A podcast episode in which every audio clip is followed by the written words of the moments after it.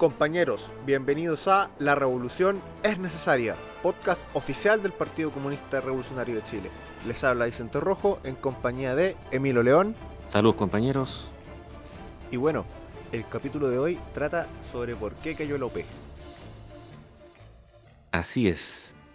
Y para entender un poco el proceso tenemos que eh, ir hasta 1935 cuando eh, en Europa tenemos el alza eh, del fascismo y la Tercera Internacional plantea eh, la conformación de los frentes populares y es Dimitrov que le toca en este fondo plantear la necesidad de la unidad del proletariado con su partido, el Partido Comunista, con otras clases sociales intermedias, no solamente ya los campesinos, sino con la, digamos, la pequeña burguesía e incluso sectores intelectuales y, a, pequeños eh, artesanos, eh, de como una manera de eh, ampliar el espectro y fortalecer el, proletariado para enfrentar a este enemigo gigante que se alzaba en Italia, en Alemania y bueno, más tarde en España. Y plantea esta estrategia de la unión entre los partidos socialdemócratas y partidos marxistas, leninistas en, ese momento eh, a nivel mundial. Y esa política la asume el Partido Comunista Chileno y es en 1936 cuando empiezan, se crea el Frente Popular. Y bueno, ya es de todos conocido que ese Frente Popular dio eh, una serie de gobiernos radicales que tenían como objetivo eh, una política desarrollista, pero no de construir el socialismo y, no de ir más allá en la dentro de la democracia burguesa. Y ese, esa política desarrollista se mm, ve reflejada en la Corfo, que tenía como tarea, digamos, avanzar en áreas técnicas para poder desarrollar el capitalismo en Chile, y que terminó siendo un Estado asistencialista. Ese desarrollo eh, fue una acumulación de fuerzas que terminó en el triunfo de la unidad popular. Pero para entender un poco los sucesos posteriores al triunfo de Allende, hay dos hechos históricos muy importantes que tenemos que señalar. Primero, uno, eh, digamos, el 20 Congreso del Partido Comunista de la Unión Soviética, donde plantea eh, la vía pacífica al socialismo o la posibilidad de llegar a construir su socialismo por la vía parlamentaria, por decirlo de alguna manera. Y de eso también tenemos, y, por otro lado tenemos el Congreso, eh, perdón, eh, primero la, Revolución Cubana del año 59, que puso en jaque este planteamiento, y más allá el, el Congreso de Chillán del Partido Socialista en el año 67, donde se definen como eh, un partido marxista-leninista, donde plantea que la línea la, la, vía parlamentaria está agotada y que la toma del poder eh, se tiene que hacer a través de la revolución, de la revolución armada, para construir eh, el socialismo en Chile. Como vemos... Bueno, recordemos que el, el PC chileno, al momento de darse la revolución cubana, la condena como golpista o como ellos decían, claro. puchista. Claro, de hecho la, condena. Y es el Partido Socialista el que eh, reconoce primero eh, la revolución cubana. Es, como una contradicción porque hoy día los que o, uno tiene la idea de los que siempre han levantado la, a Cuba, la revolución cubana, Fidel y, y Guevara eh, fue el Partido Comunista Chileno y la verdad que no fue así. Ahora, hay que entender una cosa, que el Partido Comunista de Chile nunca se planteó la, revolución armada eh, de manera más abierta.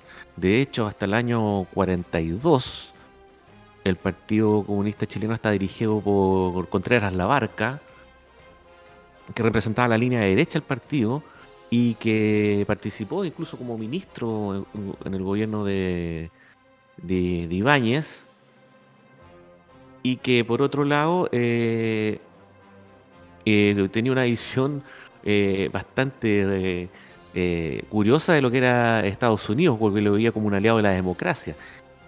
Y, esa línea termina siendo desplazada con la llegada de Ricardo Fonseca, que retoma un poco la línea revolucionaria. Pero eso se termina en el 56 cuando el Partido Comunista Chileno se cuadra con la línea pacífica del socialismo. Oye Emilio, pero también entiendo que había cierta oposición a la vía pacífica del socialismo dentro del PC durante el periodo de Ibáñez en el gobierno, ¿no? Eh, claro, hay un...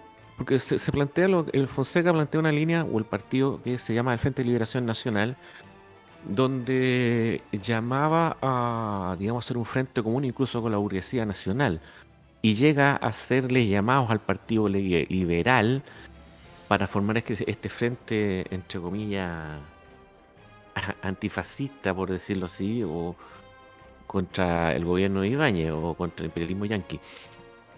Y ahí hay un, surge un personaje que era el secretario, de organización, Luis Reynoso, que plantea que la, vía para enfrentar a Ibáñez es la vía armada.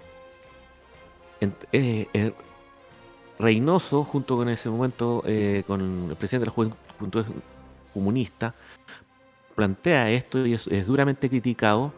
Y durante la lo que se llamó la, la huelga de la chaucha, cuando eh, vino este, este, este, estallido social por el alza del pasaje, qué curioso, eh, Reynoso sale a la calle junto con la Juventud Comunista a enfrentar a la policía a balazo limpio lo que le, le, significó la expulsión del partido.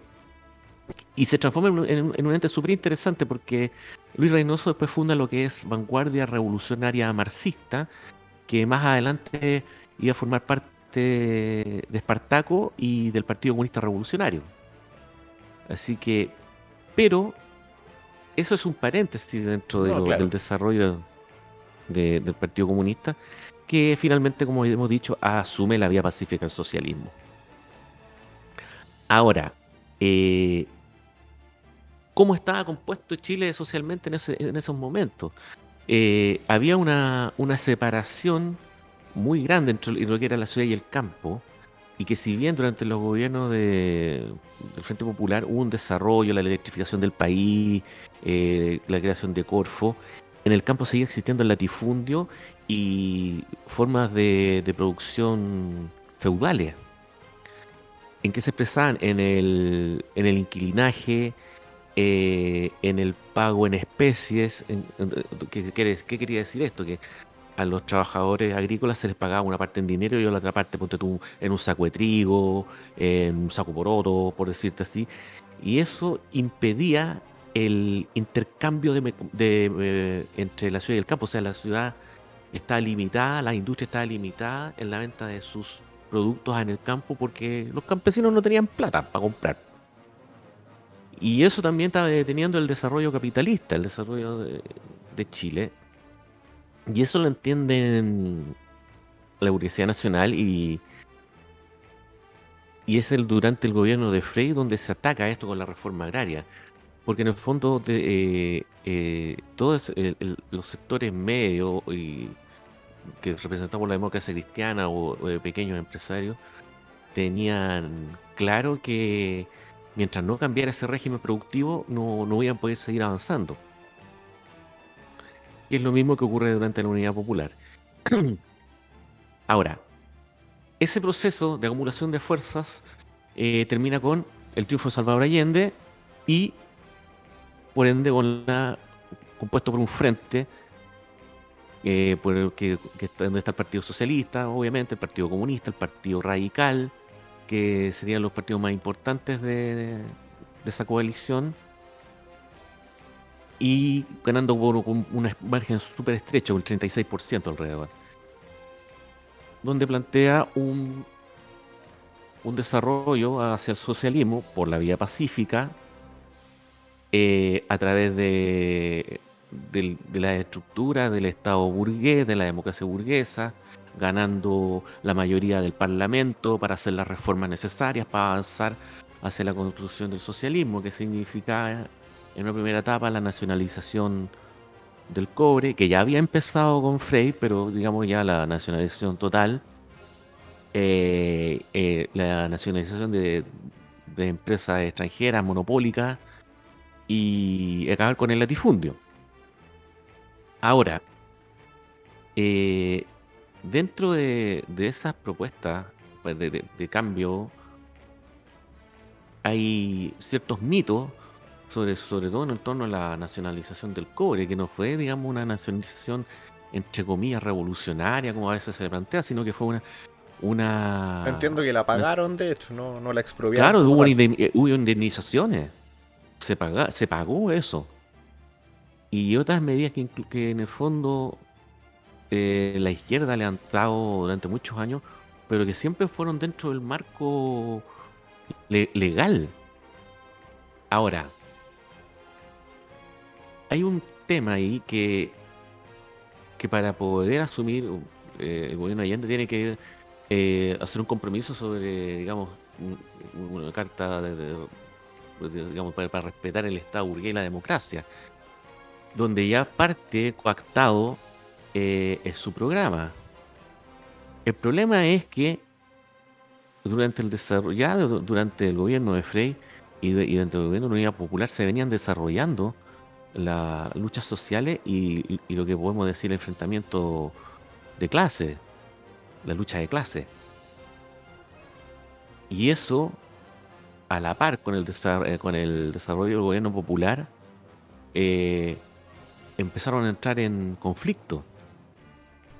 Bueno, entiendo que también eh, poco a poco iban, por así decirlo, estallando combates, por ejemplo, en, en las mismas protestas, ¿o no? Con sectores un poco más de derecha, entiendo.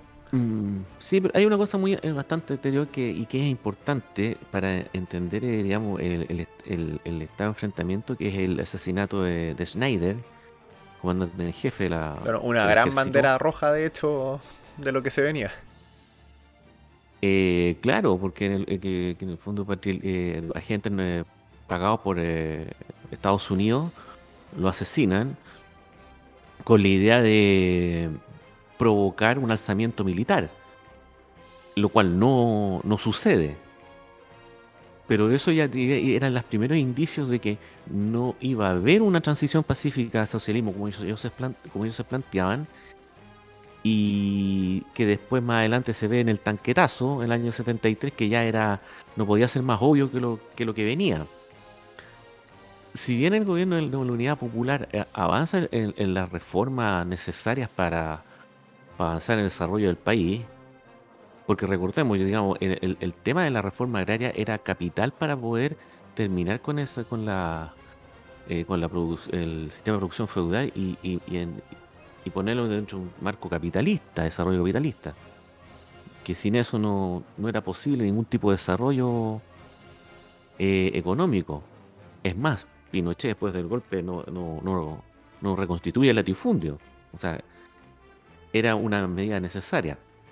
Ahora, en la medida que, que se, que se va avanzando en el gobierno popular, cada vez vienen más, más enfrentamientos, digamos, desde parte de las protestas de la derecha, eh, el apoyo de los trabajadores, eh, digamos, las protestas masivas, eh, digamos, el, el- el- rol de la derecha en el Parlamento, de interpelar a los ministros, todos eran eh, signos de que la lucha de clases se estaba agudizando durante eh, el, gobierno de Unidad Popular y que era lo lógico.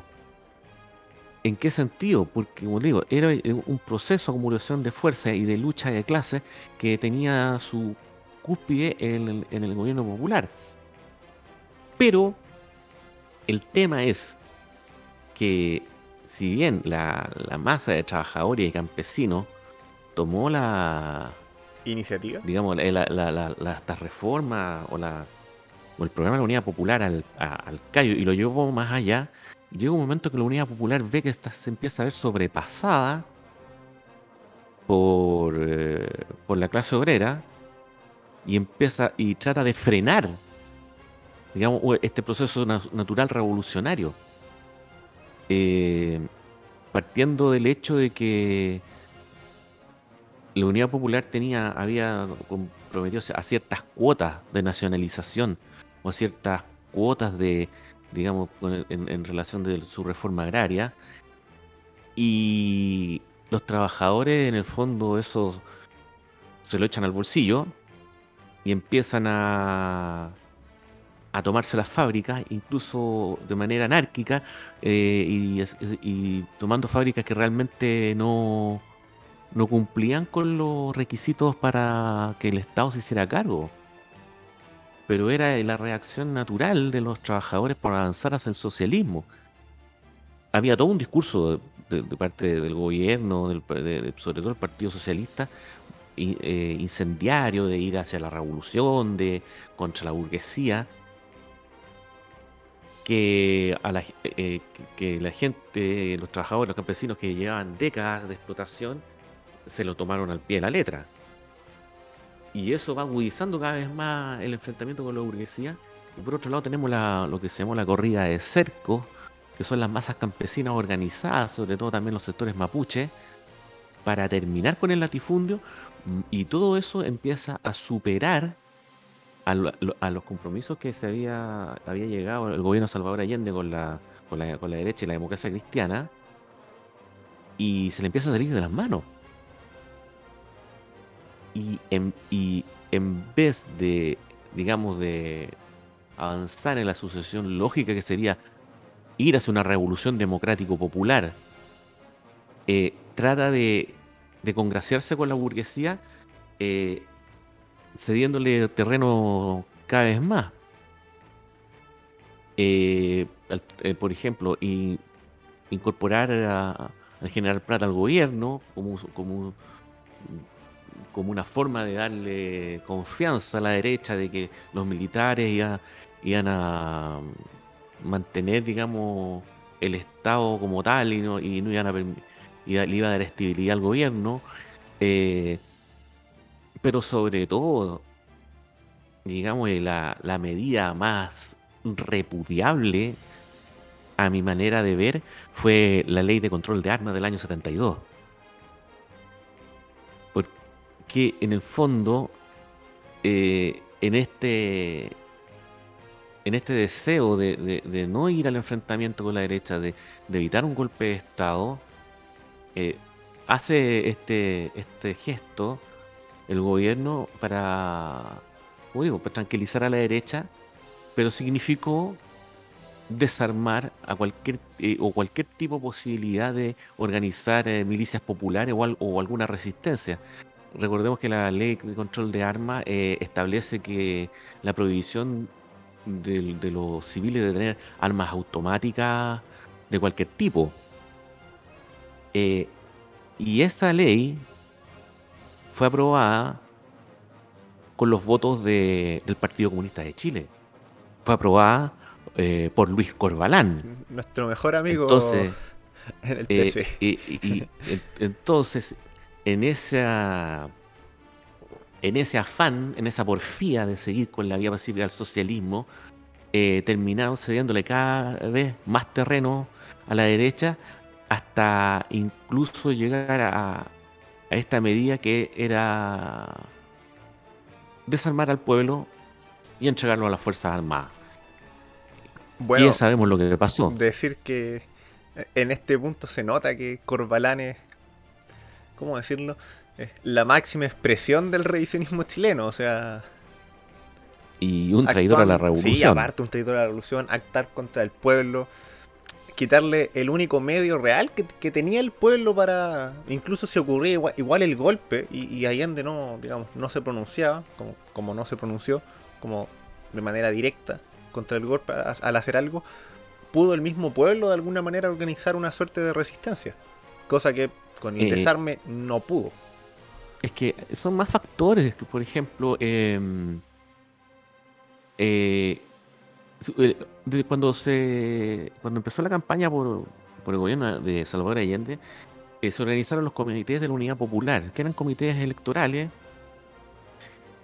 Y la idea era que estos comités electorales se, transformaran en, digamos, en comités de apoyo a la Unidad Popular y de defensa de la Unidad Popular.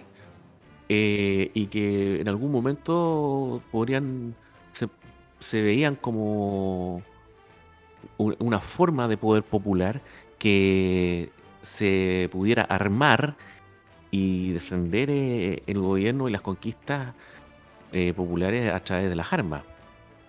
Pero esa idea no se, al final se, no se lleva a cabo, los comités de la Unidad Popular se desarman y se trata todo de llevar por la vía mm, legal.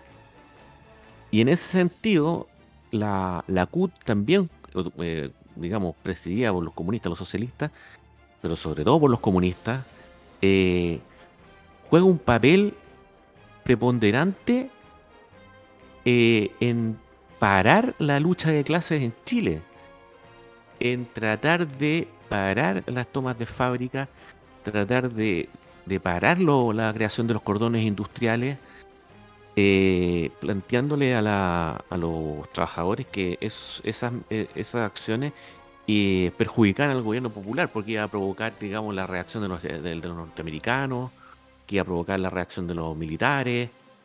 O sea, siempre desde todo punto de vista eh, eh, jugaron un papel de, de bomberos, digamos, de, la revolución. Es famosa una, una escena de la, del documental la, la Batalla de Chile, donde en una reunión de trabajadores con representantes de la CUT, eh, los obreros le plantean, bueno, ¿cuándo vamos a avanzar? ¿Cuándo nos vamos a, vamos a, tomar las fábricas? ¿Cuándo nos vamos a, hacer una real nacionalización?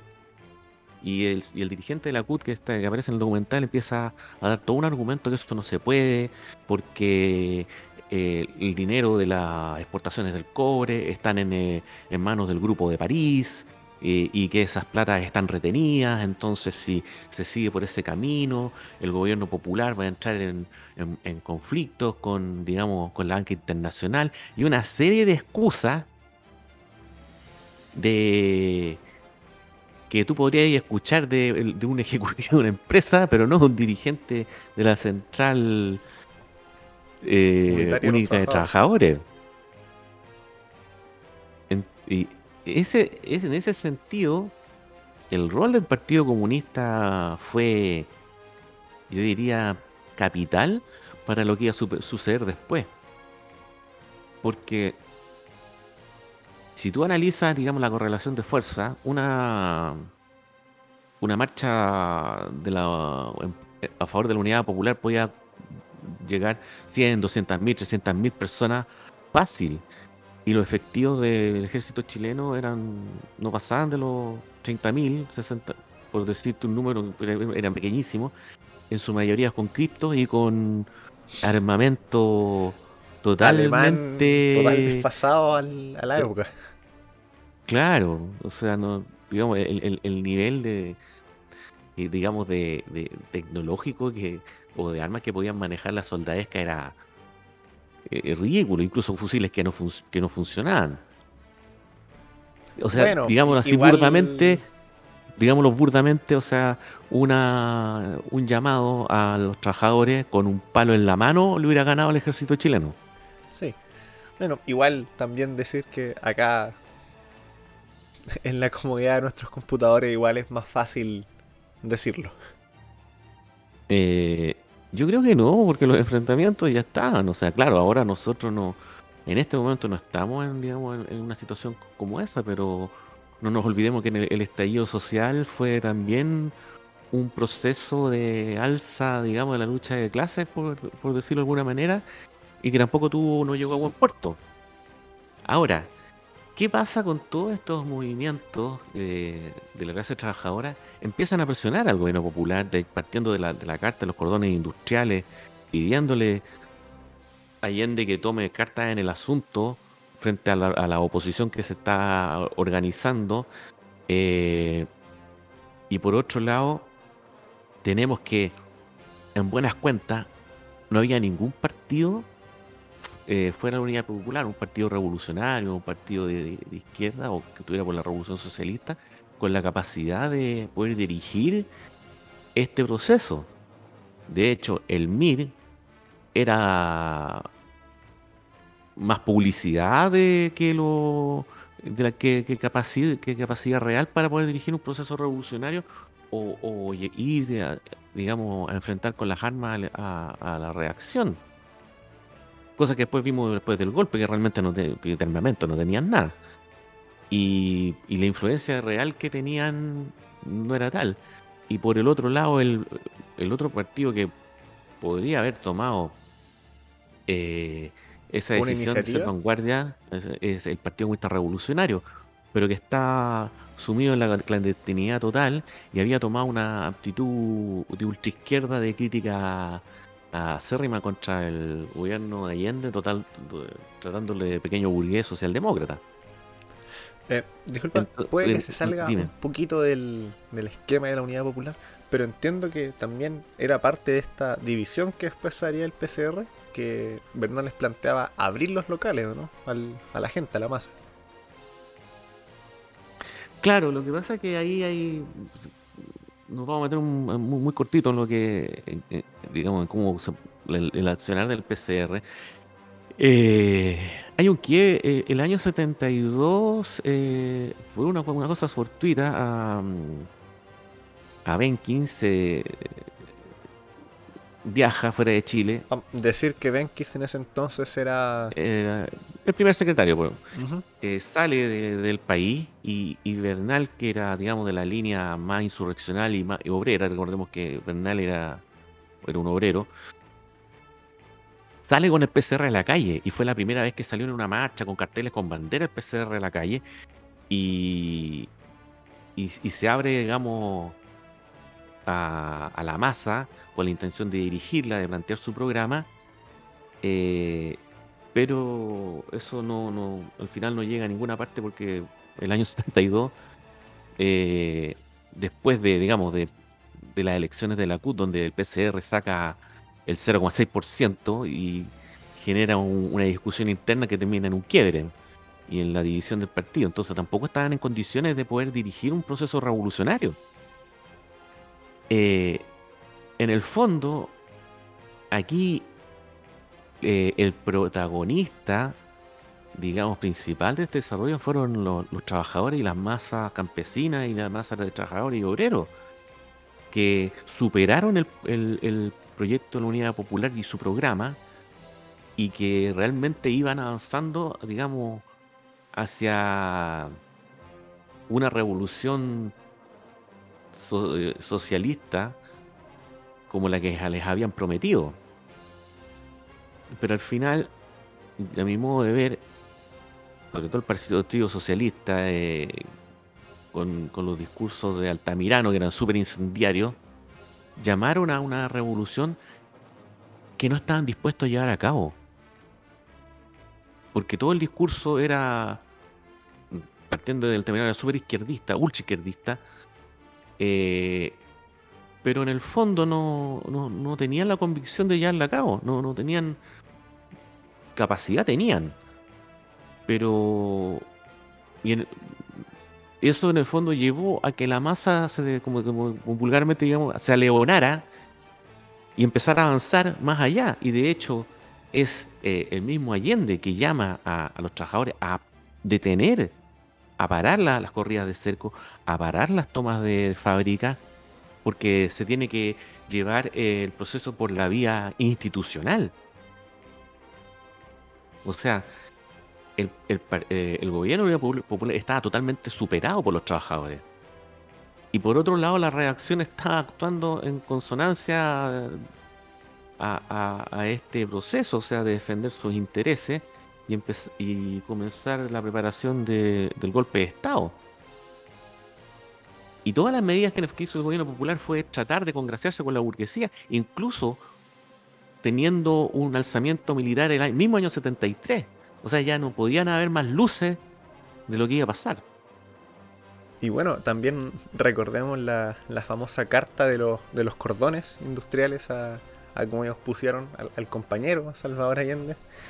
Y que al final, haciendo un resumen súper sencillo, era eh, compañero Salvador Allende. Estamos viendo que cada vez en las movilizaciones a, lo largo de los últimos meses que se han dado en, apoyo a la Unidad Popular, nos topamos con protestantes de la reacción, que nos topamos con fuerzas de la derecha e incluso nos estamos topando con fuerzas de ultraderecha.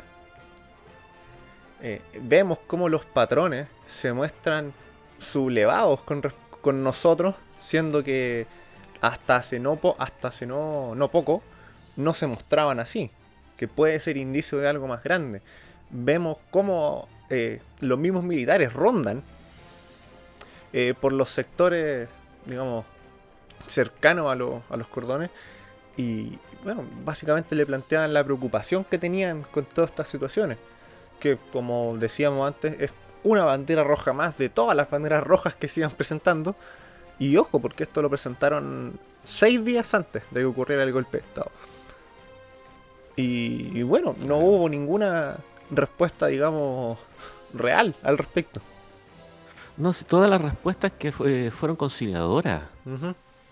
Incluso, digamos, hasta último momento, el eh, dirigente de la Unidad Popular eh, eh, apelaban poco menos que a, a la, a la buena fe de los, de, los militares, en el sentido que, que podían llegar a algún acuerdo, pero ya algo totalmente surreal en el, en el contexto. O sea, en ese, en ese momento, por así decirlo, los milingos ya estaban con la sartén por el mango, o sea, no, no iba a haber una huelga.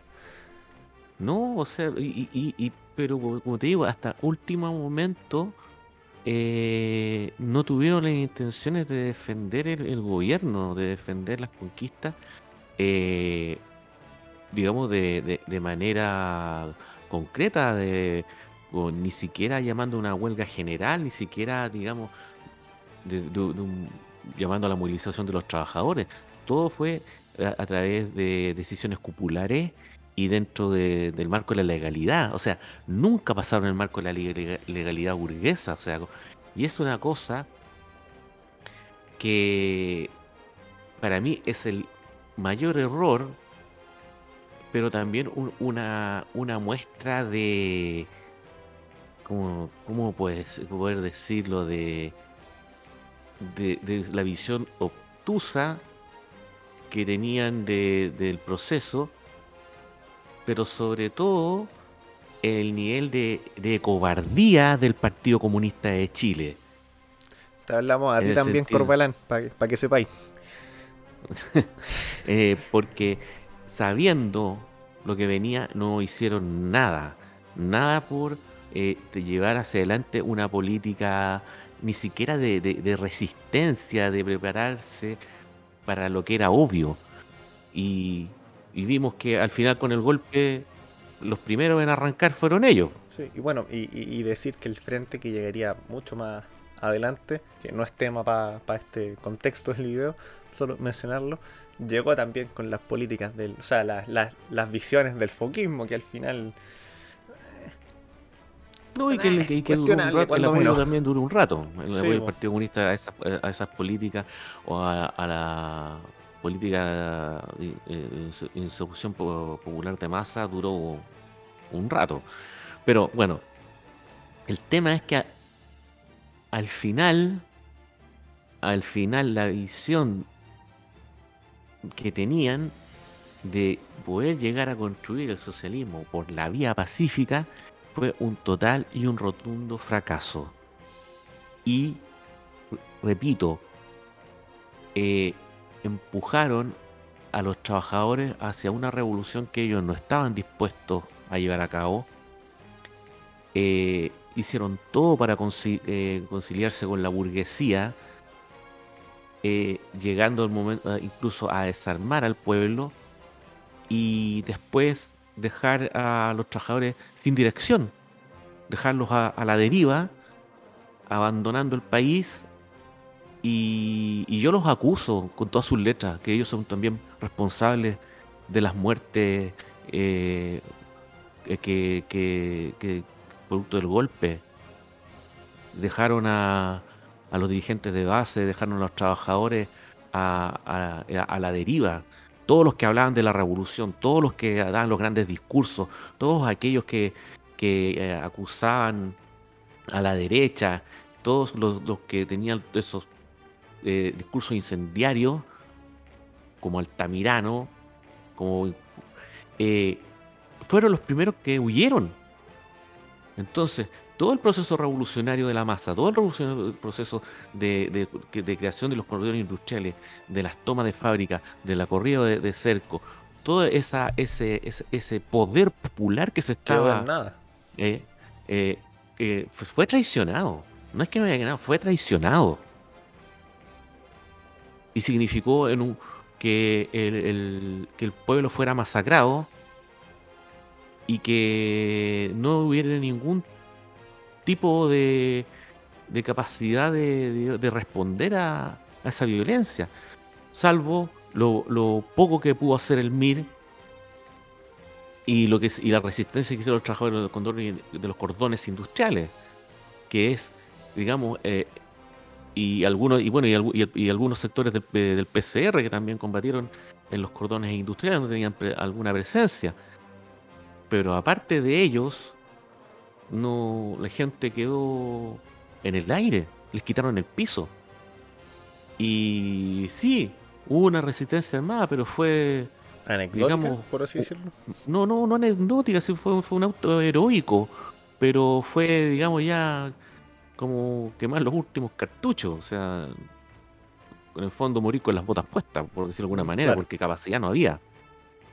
Ninguna. Armas no habían organización paramilitar no había, organización eh, militar en los sindicatos, juntas de vecinos, federaciones de estudiantes, eh, no había. Entonces, al final, nos, haciendo todo el recuento, desde la creación de los frentes populares, eh, el proceso de acumulación de fuerza, el proyecto popular que, que se llevó a cabo, nunca iba a tener posibilidades de, triunfar por la vía pacífica. Porque la burguesía jamás, jamás va a soltar el poder por mucho que tengan la izquierda, eh, los trabajadores, la mayoría del Congreso, por mucho que, que eh, todo el pueblo esté a favor, por mucho que eso pase.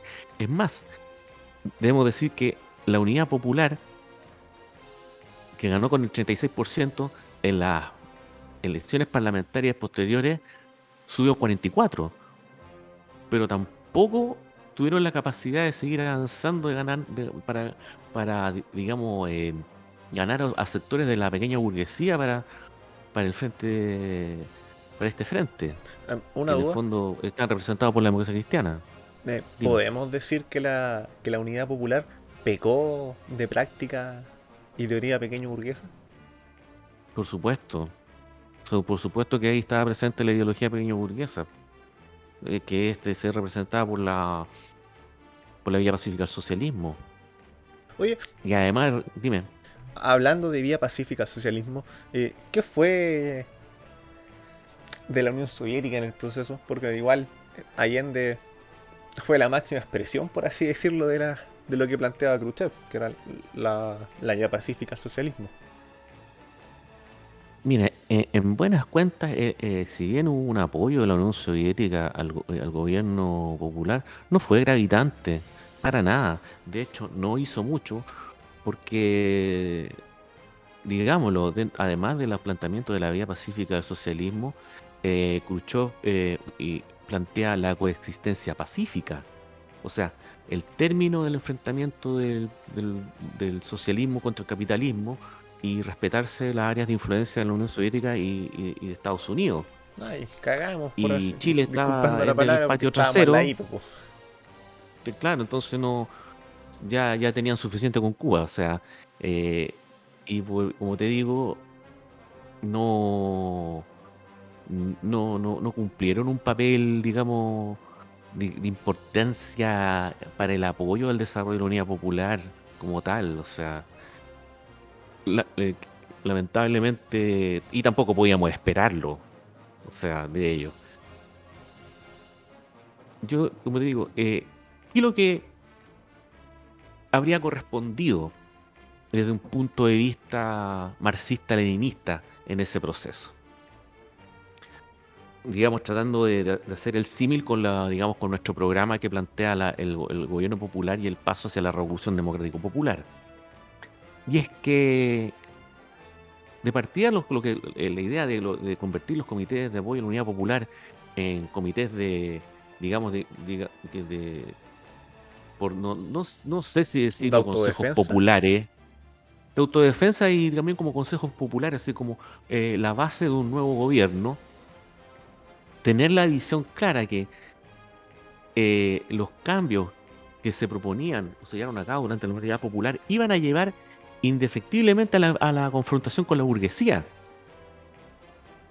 Y lo que correspondía era seguir avanzando, digamos, en esa línea hasta llegar a la confrontación directa con la, con la burguesía y pasar a, a lo que nosotros llamamos la revolución democrática popular, donde es este mismo frente, digamos, que formó la unidad popular, el Partido Comunista, si hubiera sido realmente marxista-leninista, si hubiera realmente sido revolucionario, eh, el Partido Socialista, que representaba a los sectores medios, Partido Radical, incluir al MIR, si el PCR no hubiera tenido esas posiciones eh, infantilistas, y, y tal vez sectores y los sectores que se que, salieron de la democracia cristiana, sectores de izquierda como el MAPU o más tarde la izquierda cristiana,